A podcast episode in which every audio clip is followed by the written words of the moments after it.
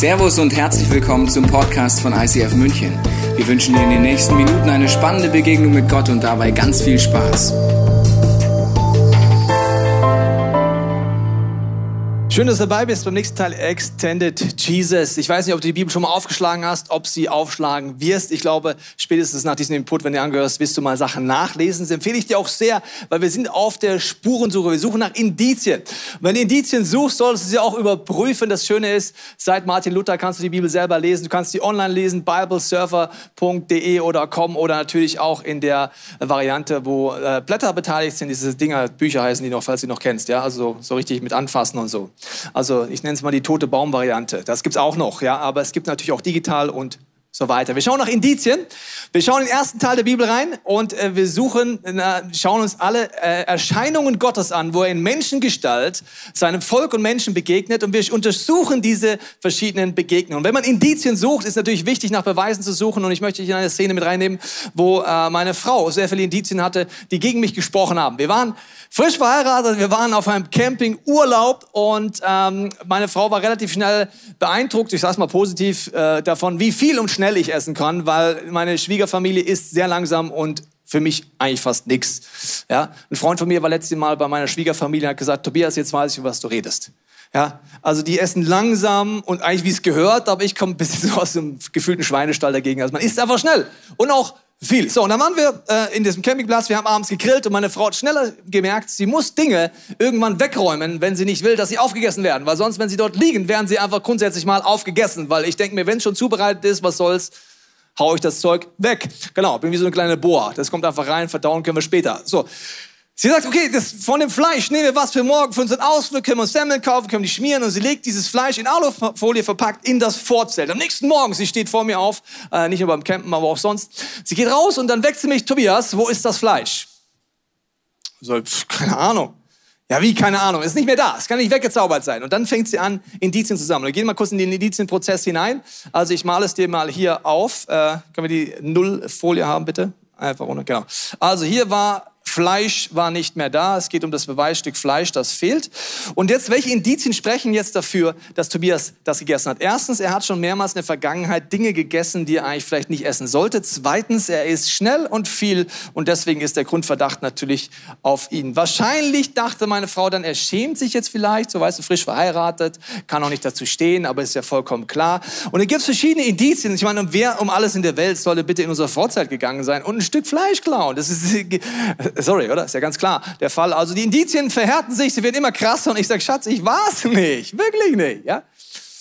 Der Streit geht ein bisschen los, weil sie natürlich der Meinung ist, die Beweislast ist erdrückend. Ähm, und ist ja nicht so, dass in 80 Prozent der Fällen sie recht gehabt hätte. Aber wir bleiben jetzt mal einfach bei diesem Punkt, verstehst du? Also die Beweislast war wirklich erdrückend. Und sie hat die natürlich alle miteinander verbunden und wusste danach ganz genau, wie es aussieht. Wir haben uns gestritten, weil ich habe gesagt, ich war es nicht, wirklich nicht.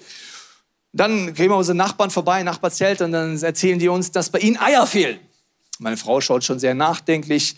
Der Nachbar von nebenan kriegt mit, was bei euch fehlt auf? Ja, bei uns Fleisch, ja, bei ihm Eier, ja, bei uns Toastbrot. Ja, meine Frau schaut mich an und sagt, nee, oder? Also, also Schatz, das denkst du jetzt ernsthaft, ich bin jetzt von anderen ins Zelt reingekrochen, oder? Also, bisschen Würde habe ich auch noch. Ja, also so langsam fange ich auch an nachzudenken. Der Streit wird wissen besser tagsüber. Und äh, obwohl die Indizien-Last gegen mich äh, drückend war, sind wir am Abend zurück zum Zelt gegangen, waren schön essen, die Stimmung war besser. Und auf einmal kam uns ein Tier entgegen. Und zwar folgendermaßen. Es war ein Fuchs mit einem Toastbrot im Maul.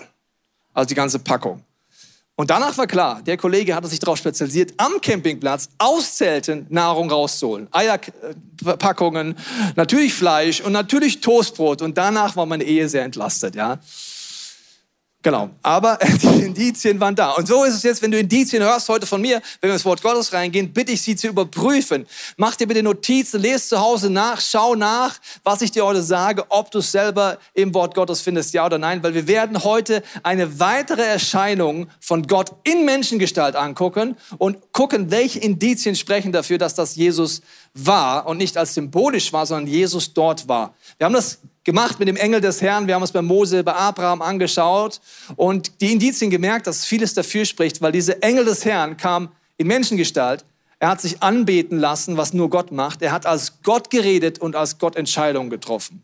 Also es war Gott und irgendwie doch Mensch. Und jetzt gehen wir gleich in eine Szene rein mit Josua. Vorher zwei Zitate über Jesus äh, aus dem zweiten Teil der Bibel. Da heißt es, dass Jesus selber sagt, ich bin das A und das O, der Erste und der Letzte, der Anfang und das Ende.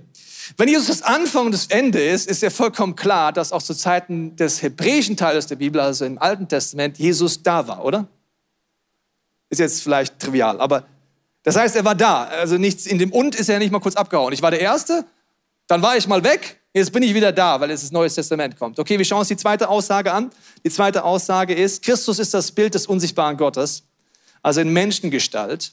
Er war bereits da, noch bevor Gott irgendetwas erschuf. Er ist der erste aller Schöpfung. Durch ihn hat Gott alles erschaffen, was im Himmel und auf der Erde ist. Er machte alles, was wir sehen und das, was wir nicht sehen können, also auch die geistige Dimension. Ob Könige, Reiche, Herrscher oder Gewalten, alles ist durch ihn und für ihn erschaffen. Er war da noch bevor alles andere begann und er hält die ganze Schöpfung zusammen. Also die Bibel sagt uns, dass Jesus schon immer da war, vor der Schöpfung da, er war in der Schöpfung da, er war immer da. Und jetzt wollen wir in eine Szene reintauchen, wo Josua, wir sind jetzt ein bisschen vorgespult, von Abraham über Mose ins bei Josua, er hat die Aufgabe, ein Millionenvolk in ein Land reinzuführen, wo Kämpfe auf ihn warten. Und diese Symbolik, sagt der zweite Teil der Bibel, hilft dir, deine geistlichen Kämpfe besser zu verstehen, durch das, was Josua hier mit der Armee macht. Josua ist unterwegs, wir springen mal in Kapitel 5 und wir schauen, wie er dort einem Menschen begegnet. Josua war in der Nähe von Jericho, das war die erste Stadt, die er einnehmen sollte. Es war eine unbezwingbare Stadt in der damaligen Definition. Sah er plötzlich einen Mann, also Indiz Nummer eins, einen Menschen. Also in Menschengestalt steht jetzt hier jemand vor ihm mit gezücktem Schwert in der Hand. Josef ging auf ihn zu und fragte, gehörst du zu uns oder zu unseren Feinden? Weder noch, antwortete der, ich bin. Hier haben wir das Wort, was wir die letzten Wochen angeguckt haben, kannst im Podcast nochmal nachschauen, dass Gott für sich selber nimmt. Also er redet auf einmal, dieser Mensch, der dort steht, der mit einem Schwert und einem Schild dort steht, redet auf einmal als Gott. Also ein Mensch redet als Gott. Und er sagt, es ist seine Definition, er ist der Anführer der himmlischen Heerscharen, also der Engelsarmeen, die unfassbar unlimitiert sind. Und bin eben eingetroffen, da warf sich Josua nieder. Also, es ist ein Mann, er redet als Gott, er ist der Anführer, der Chef aller Himmelscharen. Er, Josua reagiert so, dass er sich niederwirft und diesen Mann anbetet. Das ist das Wort für Worship. Er hat Ehrfurcht. Nächstes Indiz für ihn. Und er sagt, welche Befehle hast du für mich, deinen Diener? Wir sind keine Diener von Engeln. Wenn du denkst, du musst Engel dienen, geh bitte unbedingt heute zu unserem Gebetsdienst, geh online in unser Gebetsangebot rein. Warum?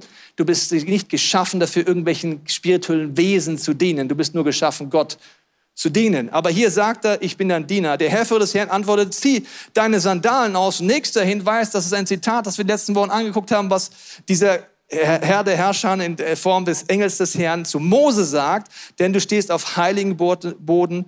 Das ist diese Symbolik, dass er als Gott redet. Also acht Indizien jetzt, dass wir nicht einen Engel vor uns haben, sondern dass Jesus Christus vor ihm steht. Und das ist etwas, was natürlich uns herausfordert, je nach Gottes Bild, weil dieser Jesus jetzt sagt, ich bin der unlimitierte Gott, der alle Herrscher einfach befehligt.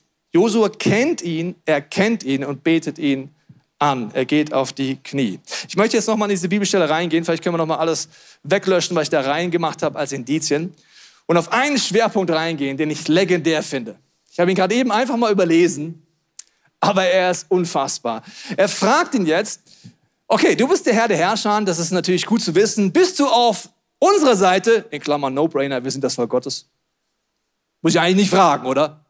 Ist ja klar, also ich meine, wir sind ja unter anderem hier, weil du Gott uns hier hingeführt hast. Und wir gehen ja in dieses Land rein, weil, es ist ja klar, oder?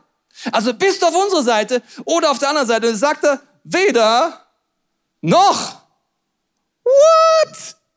Weder noch? Jetzt wird's crazy.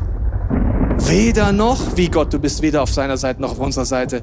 Ich meine, ich dachte, unsere Definition ist, ich bin gläubiger Mensch, ich bin in deinem Volk, ich bin in deinem Team. Natürlich bist du auf meiner Seite. Musst du gar nicht fragen, oder? Da sagt er, weder noch, Junge. Die Frage ist, folgst du mir nach und nicht stellst du mir Frage, ob ich dir nachfolge, weil ich bin der lebendige Gott, lieber Josua. Die Frage ist, bist du auf meiner Seite? Und das ist etwas, je nach Gottesbild, je nach Glaubensbild, wo wir ein bisschen mal reingehen wollen und mal schauen, was das bedeutet, weil wir bringen zwei Dinge durcheinander. Die Bibel sagt dir zu, wenn du mit Gott lebst, wird Gott mit dir hingehen bis ans Ende der Welt. Es gibt keine Verdammnis in dir, weil Jesus Christus bei dir ist. Gott wird dir vergeben. Gott geht mit dir. Gott wird dich nicht verlassen. Aber es gibt zwei verschiedene Sachen. Wir gehen nämlich gerne los als gläubige Christen und sagen, ich gehe da mal los, Gott segne mich. Ich gehe da lang, Gott, gell? Bin schon mal losgelaufen, Gott, gell? Aber du segnest mich ja. Danke, Gott. Okay? Wir denken, dass Gott, nur weil wir dorthin gehen und nur weil er bei uns bleibt, nur weil er uns liebt, auch alles segnen muss, was wir sagen. Damit denken wir, dass Gott uns folgt. Merkst du das? Wer folgt wem? Das ist die entscheidende Frage. Ich möchte es mal kurz zeigen mit dem Sam, der mir mal hilft, das zu veranschaulichen. Der Sam wird jetzt mal diesen Herrführer zeigen. Und du wirst sehen, Nachfolge ist was anderes, als ob Gott mit mir kommt. Der Sam wird sich jetzt mal hier in den Wind reinstellen hier. Wenn Gegenwind kommt, gibt es einen sehr sicheren Ort. Und der ist hier. Ah, schön. Der Sam hat ganz viele Muskeln. Finde ich richtig schön. Und hier hinten ist sicher, weißt du, wenn ich sage, okay, wo geht der Befehlshaber an? Ich laufe ihm einfach hinter, ich folge ihm nach, weil ich weiß, da draußen Unangenehm, ganz unangenehm. Das heißt, ich bleibe lieber hier hinten. Das heißt, ich sage nicht, er muss mir nachfolgen, sondern ich folge ihm nach. Egal ob Gegenwind ist, egal wie viel passiert, ich weiß, dass ich hier bin. Das wäre Nachfolge. Das andere wäre, ich gehe schon mal hier hinter, gell? Komm. Du kommst jetzt nicht mit, was ist los? Ach so, okay, du wolltest woanders lang gehen. Also die Ehrfurcht bedeutet, dass Gott Gott ist und dass Gott mich leitet, dass ich ihm nachfolge. Vielen Dank, Sam, schon mal. Wir werden nachher nochmal weiter uns das anschauen. Das heißt, Gott kommt mit dir, ja. Gott liebt dich, ja. Gott vergibt dir, ja. Gott geht 40 Jahre mit seinem hobbylosen Volk im Kreis in der Wüste. Dann sagen Christen, ja, schau, es muss Gottes Willen sein, weil er hat mich nicht verlassen. What? Gott wird dich nie verlassen. Du kannst den größten Mist bauen, du kannst die größte Scheiße bauen, du kannst die größte Sünde machen. Gott liebt dich. Es ist keine Verdammnis in Jesus Christus. Gott wird immer noch bei dir sein und dich lieben. Aber ist es der Weg für dich? Nein.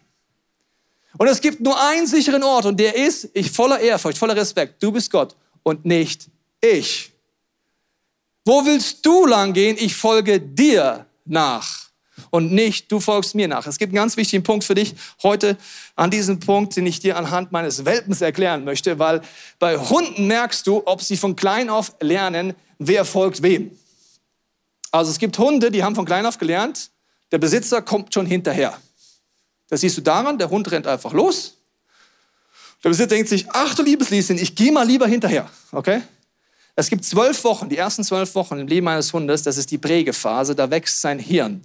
Und der Wochen, wenn du das weißt, wie, kannst du es ausnutzen, dass dein Hund ein Vollgetrieb hat. Das ist aber nur die ersten zwölf Wochen, das sind übrigens übertragen die ersten drei Jahre eines Kindes.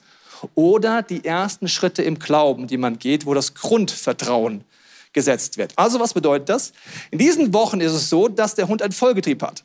Vielleicht hast du schon mal eine Hündin mit Welpen gesehen. Den Wurf, wo mein Welpe geboren wurde, gibt es zehn Welpen. Hast du schon mal eine Hündin gesehen, die immer schaut, wo die Welpen sind? Die hätte einen Burnout. Stell dir mal vor. Das Sven ist da hinten. Oh nein, das ist die Hannelore da hinten. Oh nein, die hole ich wieder. Also zehn Welpen, you have no chance. Du wirst nie, nie, also es ist nicht wie bei anderen, du musst den wieder zurückholen. Nee, es gibt eine ganz einfache Regel. Der Welpe schaut, wo die Mama ist. Und wenn nicht, hat er einen gottgegebenen Angstmoment, wo er Schiss kriegt, denkt, die Mama ist nicht da, düst er wieder hin.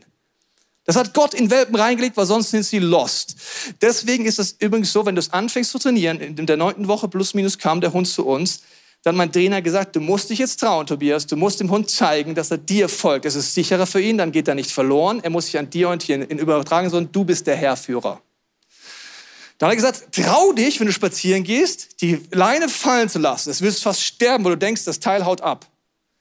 Lass fallen und dann musst du laufen. Du drehst dich nicht um. Vollkommener Selbstbewusstsein. Du läufst einfach weiter. Was wird passieren? Dein Hund wird anfangen zu schnüffeln. Er wird alles interessant finden und einmal guckt er hoch. Ach du liebes Lieschen, wo ist Mama? Da hinten! Und dann rennt er aber richtig hinter dir, weil du denkst, ich hab Schiss. Dann rennt er dir her. Dann machst du nächste Level, du versteckst dich. Das heißt, du gehst spazieren und du weißt ja, dass dein kleiner Hund noch immer sich ablenken lässt von allem Schnüffeleien, links und rechts. Willkommen im Christentum. Da ein bisschen schnüffeln, da stinkt's ein bisschen und da, also das nennt man dann Sünde, okay? Du weißt, er wird einfach links und rechts und einfach irgendwo stehen bleiben. Was machst du? Du versteckst dich. Manchmal ganz bewusst hinterm Baum. Warum? Dann kriegt der Kollege Schiss. Ne, wo ist er hin? Ach, du liebes. Also wenn du mal einen Welpen schnell rennen siehst, dann dem Moment, wo er Mama oder Papa nicht sieht, dann findet er dich wieder und dann ist er so dankbar. Und dann hat mein Trainer gesagt, dann flippst du nicht auf, sagst nur, fein, gehst weiter. Warum? Dein Hund muss lernen, orientier dich an mir und ich orientiere mich nicht an dir. Warum ist es so geistig so wichtig? Wenn du in deinem ersten Lebensjahr des Glaubens bist, lade ich dich dringend ein, die Angebote zu nutzen, Explore, Get Free, Impact, wo du es gesund lernst, wie du den Glauben lebst. Das heißt, dass du Gott nachfolgst nicht Gott dein Hündchen ist. Wenn du Gott als Pfiffi behandelst, wirst du enttäuscht sein. Es gibt eine Bibelstelle, die sagt, ihr pfeift und denkt, ich komme. Aber ich bin der lebendige Gott. Entweder folgst du mir nach, dann bist du in meinem Willen, dann bist du sicher, dann bist du im Windschatten, oder du regst dich über lauter Sachen in deinem Leben auf, wo Gott sagt, Junge Mädel, kannst dich schon bei mir beschweren jetzt, aber du bist da vorne im Wind, weil du es entschieden hast. Okay, also ich zeige dir ein Bild, ein Video mitgebracht von unserem Welpen. Du siehst, dass er jetzt hier läuft, er hat Spaß, er weiß, er darf laufen, so ein kleiner Kindskopf und du wirst immer wieder sehen, dass er zu mir schaut. Ich laufe einfach weiter, schau, ich laufe einfach weiter, er guckt, ah, was macht er? Okay, weiter geht's. Dann düst er wieder ein bisschen rum. Ich laufe einfach weiter, ah, was macht er? Gehen wir da lang, so. Was weiß er? Er muss sich orientieren an mir. Jetzt mache ich mal ein Beispiel. Wenn ich an eine Weggabelung komme und mein Hund biegt ab, ich will aber nicht abbiegen. So, der geht da lang, ich will da nicht lang. Jetzt merkt er, Mist, der Herrführer geht weiter boom, wieder hinten dran. Der sicherste Ort ist bei Herrchen sozusagen. Und deswegen ist es so wichtig, das zu trainieren. Vielleicht hast du dein ganzes Christsein bis jetzt anders gelebt. Deswegen ist wichtig, das anders einzutrainieren. Lisa, wie erlebst du das? Es sind ja tendenziell auch Alltagsentscheidungen, die mir die Frage ist, wie mache ich das mit dem Herrführer? Absolut. Ich habe gemerkt, das Spannende ist, dass ähm, in Momenten, wo besondere Schicksalsschläge sind oder zum Beispiel, wenn du in einem Flugzeug sitzt und es sind Ultraturbulenzen, dass ich da kein Problem habe, mich hinter den Herführer zu stellen und zu sagen, okay, übernimm du die Kontrolle, ich, ich warte einfach ab, sondern das sind bei mir oft die ganz, ganz kleinen und banalen Alltagsmomente. Das sind Momente, wo Meetings anders laufen, als ich es mir vorgestellt habe. Das sind Momente, wo Menschen anders reagieren, wie ich reagieren würde. Und es sind Momente, wo mein Kalender komplett voll ist und dann ruft meine Freundin an und sagt, hey, ich brauche dringend einen Rat. In solchen Momenten fange ich an, bewusst oder viel mehr unbewusst zu Jesus zu sagen, hey, es ist mega gut, dass du der Herrführer bist. Das passt eigentlich auch fast immer, außer jetzt, weil ich brauche jetzt schnell eine Antwort und ich kann jetzt nicht noch ewig ins Gebet gehen und fragen, was da deine Antwort drüber ist, sondern ich muss es jetzt wissen. Vor allem, wenn du so eine Leistungsperson bist wie ich, dann geht's dir nie schnell genug und dann fange ich an, den Herrführer auf die Seite zu schieben und zu sagen, ich mache das kurz, du kannst danach wieder machen.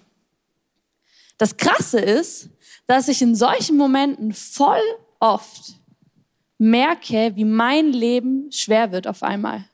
Wie ich mich dazu entscheide, bewusst in diesen, in diesem Sturm oder Shitstorm zu treten und zu sagen, ja, ich mache das schnell und hier, es geht ganz einfach und mein Leben wird schwer, es geht mir nicht mehr gut und es wird einfach alles schwer, weil mein Blick auf die Alltagssorgen gerichtet wird, wenn mein Blick auf die To-Dos gerichtet wird, wenn mein Blick auf die Menschen gerichtet wird, die gerade da sind und weg ist von dem Herrführer, der die komplette Kontrolle eigentlich die ganze Zeit hat. Und als mir das bewusst wurde die letzte Zeit oder vor einiger Zeit, habe ich mich dazu entschieden, dass ich das so nicht will weil es mir und meiner Seele nicht gut tut, die ganze Zeit in diesem Trubel und in diesem Stress zu sein und mich die ganze Zeit in diesen Sturm zu stellen, der eigentlich überhaupt nicht mein Sturm sein sollte. Und ich habe mir deswegen ganz bewusst zwei Fragen gestellt. Die erste Frage war, wie starte ich eigentlich in den Tag? Und mir ist aufgefallen, dass ich ganz oft in den Tag gestartet bin, indem ich aufgestanden bin, am Handy war, weil mein Wecker darüber geklingelt hat und ich dann gleich schon die ganzen Sachen gecheckt habe, die über den Tag passieren, meinen Kalender rausgeholt habe, damit ich wusste, wie was weitergeht. Und ich dann auf einmal schon in diesem Rasseln drin war, bevor es überhaupt gut für meine Seele war. Also habe ich mir antrainiert zu sagen, ich starte meinen Morgen mit Jesus. Das bedeutet, ich stehe auf, ich mache mir meinen Kaffee oder meinen Tee Und dann setze ich mich hin und fange an mit Worship, mit Gebet, mit Bibellesen. Und was dann passiert, ist, dass meine Seele gesettelt wird. Ich bekomme dann Bilder oder Gedanken, die sich über den Tag verteilen. Ich hatte erst neulich das Bild, dass Jesus am Schreibtisch sitzt und die To-Dos für mich erledigt und ich in dem Sessel nebendran sitzen darf und einfach zuschauen darf, wie er die Dinge für mich erledigt. Der Effekt davon ist, ist, dass ich in den Tag starte, es richtig gut schon läuft und wenn dann aber Herausforderungen kommen, wenn der Sturm kommt, es mir wieder einfällt, was Jesus eigentlich zu mir vorher noch gesagt hat und ich einfach dann wieder einen Schritt zurückgehen kann und sagen kann, okay, Jesus, du hast gesagt, du machst das alles, also go for it. Gib mir die Gedanken, gib mir die Ideen und meine Seele wird entspannt. Die zweite Frage, die ich mir gestellt habe, war, wie gehe ich mit Herausforderungen um? Ganz natürlich wäre es für mein Wesen, einfach vorzubrechen und dann hinter, äh, zu fragen im Hinterher, was Jesus eigentlich gemacht hat. Aber mir hilft es bei Herausforderungen zu wissen, hey, ich habe einen Gott an meiner Seite, der stärker ist als ich, der viel größer ist als ich, der der Schöpfer des Universums ist und der immer weiß, was zu tun ist, selbst wenn ich es gerade nicht weiß. Das heißt, dass mein Blick ein ganz neuer wird und ich viel entspannter in Herausforderungen gehen kann, weil ich einfach weiß, es ist Jesus seine Herausforderung und er wird mich durchtragen und ich kann mich auf ihn zurücklehnen. Und das hilft mir in meinem Alltag, in den kleinen und großen Herausforderungen immer wieder gesettelt zu werden. Danke, Lisa. Das ist ein tiefer Punkt. Also bei den großen Herausforderungen habe ich mal gesagt, fängt selbst die Bildzeitung an zu beten. Als am 11. September mal zwei Flugzeuge in World Trade Center geflogen sind, stand die Überschrift, lieber Gott, hilf. Also wenn es krass wird, betet jeder. Ich rede über die Dinge, wo du es tendenziell vergisst. Und deswegen Josua begegnet diesem Oberbefehlshaber, er, voller Ehrfurcht fällt er auf die Knie. Und das Motto ist, nur ein Gott, vor dem du Ehrfurcht hast, kann dich aus deiner Angst retten. Also dein Fifi-Gott, wo du pfeifst und denkst, er muss tun, was du willst. Sorry, ist halt Fifi. Ist aber nicht der lebendige Gott. Und deswegen brauchen wir etwas, wo uns die Augen aufgehen. Genau wie Josua die Augen aufgehen und denkt, boah, der diese Autorität ist vor mir, haben wir eine Situation, wo Elia und Lisa, Elisa unterwegs sind und Elia nimmt sein Trainee mit, dass er ihm zeigt, dass es eine geistliche Perspektive gibt, dass es Engelsherrscher gibt und unlimitierte Kräfte ist, die Gott hat, indem er für ihn betet. Wir schauen uns an. Hier heißt es in 2. Könige 6 folgendermaßen. Als der Diener des Propheten am nächsten Tag aufstand und aus dem Haus trat, war die Stadt umgeben von Truppen, von Pferden und von Streitwagen. Das sind bei dir die Situationen, wo eine unlimitierte Sache gegenüber ist, wo du denkst, wie soll das werden? Bei Josua war das Jericho, eine uneinnehmbar menschlich gesehene Stadt. Kann man, kann man nicht schaffen. Also, denn du so vor einer Herausforderung stehst und gefühlt alles gegen dich ist. Mein Herr, was sollen wir tun? Also, wir, rief er Elisa zu. Hab keine Angst. Elisa hat offensichtlich Gott noch nicht so gesehen und hat offensichtlich nicht eine geistige Perspektive und deswegen hat er Angst. Angst bedeutet, dass ich mir eine Zukunft vorstelle, ohne Gott. Wenn du Notizen machst, wiederhole ich es nochmal für dich. Angst bedeutet, sich eine Zukunft vorzustellen ohne Gott. Sonst habe ich keine Angst. Das heißt, irgendwelche Lügen kommen rein und ich stelle mir die Zukunft vor, hab keine Angst, denn es sind mehr auf unserer Seite als auf ihre. Und er betete, jetzt kommt die Offenbarung, das ist ein Wunder, Herr, öffne ihm die Augen. Das sind nicht die schönen Augen, das sind die geistigen Augen. Lass ihn sehen mit Geistern. Und da öffnete der Herr dem Diener die Augen. Und als er aufblickte, sah er, dass das Bergland Malise herum voll feuriger Pferde und Streitwagen ist. Das sind die himmlischen Herrscher. Es gibt eine Szene in der Bibel, in Offenbarung, wo diese zwei Sachen zusammenkommen. Der Oberbefehlshaber der Herrscher und diese Herrscher. Das ist, wenn Jesus wiederkommen wird. Ab dann brauchst du nicht mehr beten für Offenbarung, da wird jeder Mensch es sehen diesen unlimitierten Gott. Ich lese es mal vor, Offenbarung, was dann passieren wird. Dann sah ich im Himmel geöffnet und es stand dort ein weißes Pferd und der, der auf dem Pferd saß, war der Treue und Wahrhaftige genannt, weil er gerecht richtet und Krieg führt. Seine Augen waren wie Feuerflammen und auf dem Kopf hatte er viele Kronen. Es stand ein Name auf seiner Stirn geschrieben und nur er wusste, was dieser Name bedeutet. Er trug ein Gewand, das in Blut getaucht worden war und sein Name ist das Wort Gottes. Die in weißes, reines Lein gekleidete Herrscher des Himmels folgten ihm auf weißen Pferden. Studier mal zu Hause, welche Metaphern da drin sind. Schau mal, was da alles auf Jesus hinweist. Habe ich jetzt nicht die Zeit. Aber wenn Jesus wiederkommen wird, brauche ich keine Offenbarung mehr. Da wird auch jeder Atheist erkennen, dass Jesus ist. Aber heute brauchst du sie. Deswegen werde ich nachher mit dir beten, dass du diese Perspektive hast, weil wenn du die hast, wird sich dein Leben verändern. Dein Gebet verändert sich. Wenn du vor einer Herausforderung stehst, ist ganz wichtig, dass ich weiß, in welchem Namen ich bete. Dass ich weiß, wer Gott ist. Wir haben zum Beispiel mittwochs gerade wieder ein Gebet gestartet für die ganze Church. Bist du auch herzlich eingeladen für den Showpalast, eine Location, wo wir hinziehen werden und wo es nach wie vor Probleme gibt auf der politischen Ebene zwischen Baurecht und Mietrecht und die einigen sich da nicht so richtig. Also beten wir. Wenn wir zusammenkommen, und übrigens seid ihr alle eingeladen dazu, weil das Wunder vom Showpalast sollte nicht Tobias Teich alleine erleben, ist zwar nice für mich, aber das sollte eine ganze Kirche erleben. Also wenn wir dort sind, wie beten wir? Die erste Zeit nehmen wir uns mit Bibelversen uns bewusst zu machen, mit wem rede ich denn jetzt gerade?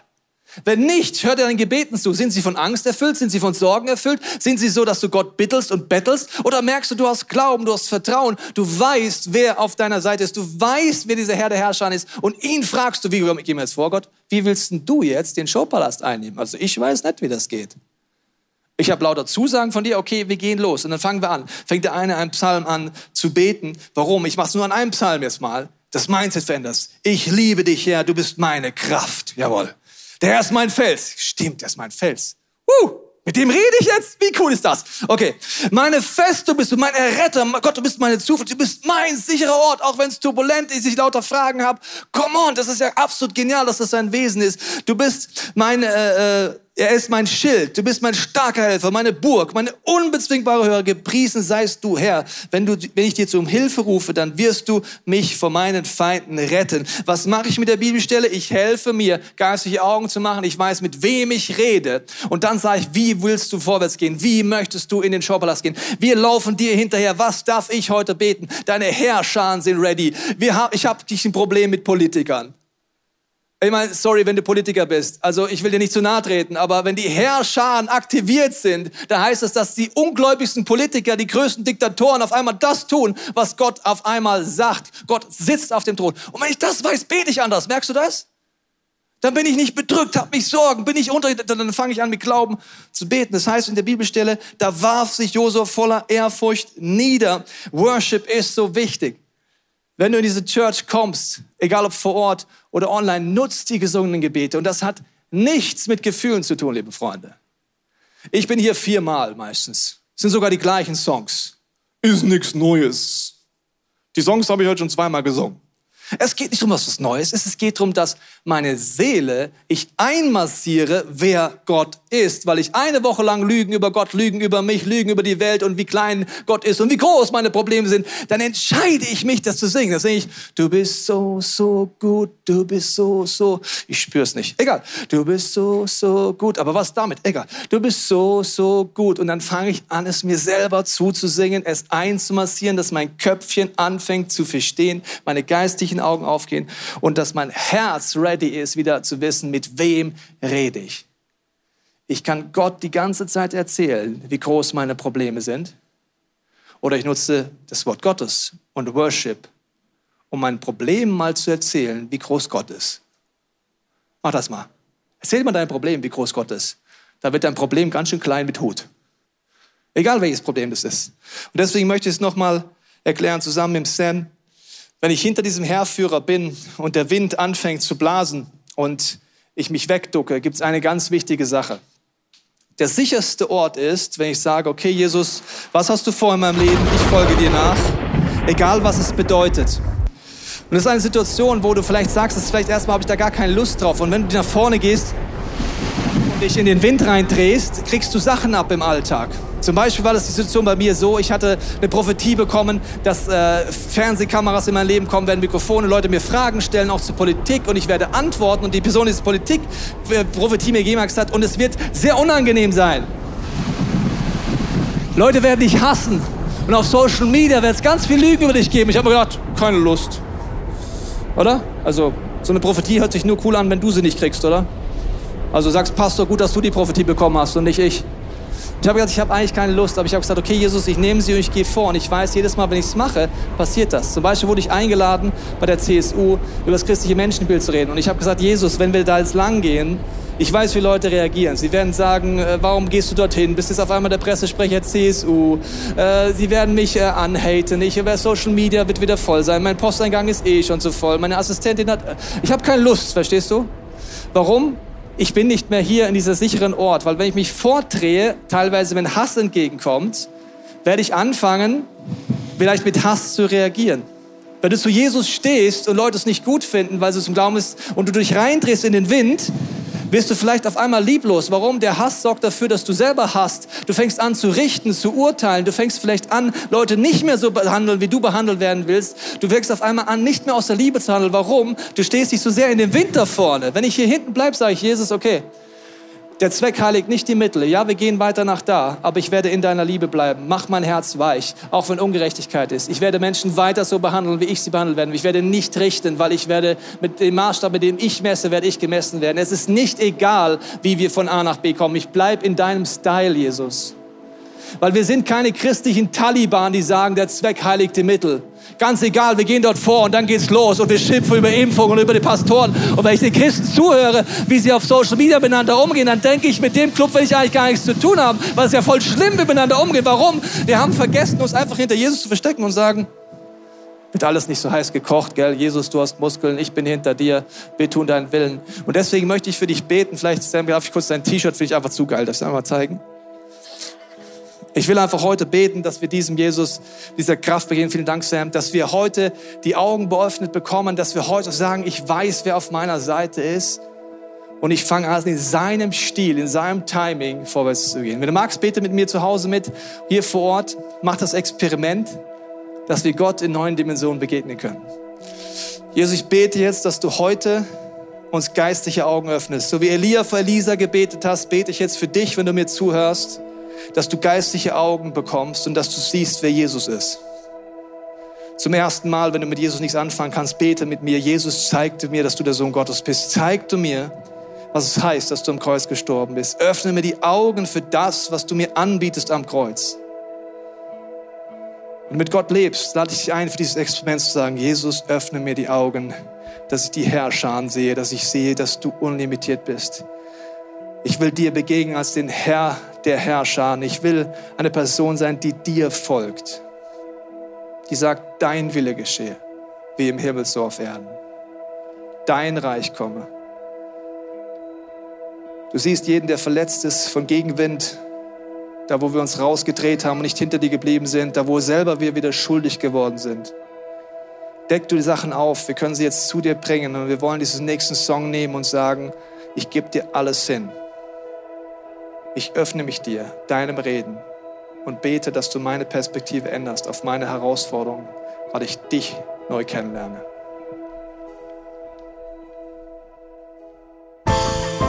Wir hoffen, dass dir diese Predigt weitergeholfen hat. Wenn du Fragen hast, kannst du gerne an info at icf-moenchen.de mailen und weitere Informationen findest du auf unserer Homepage unter www.icf-moenchen.de.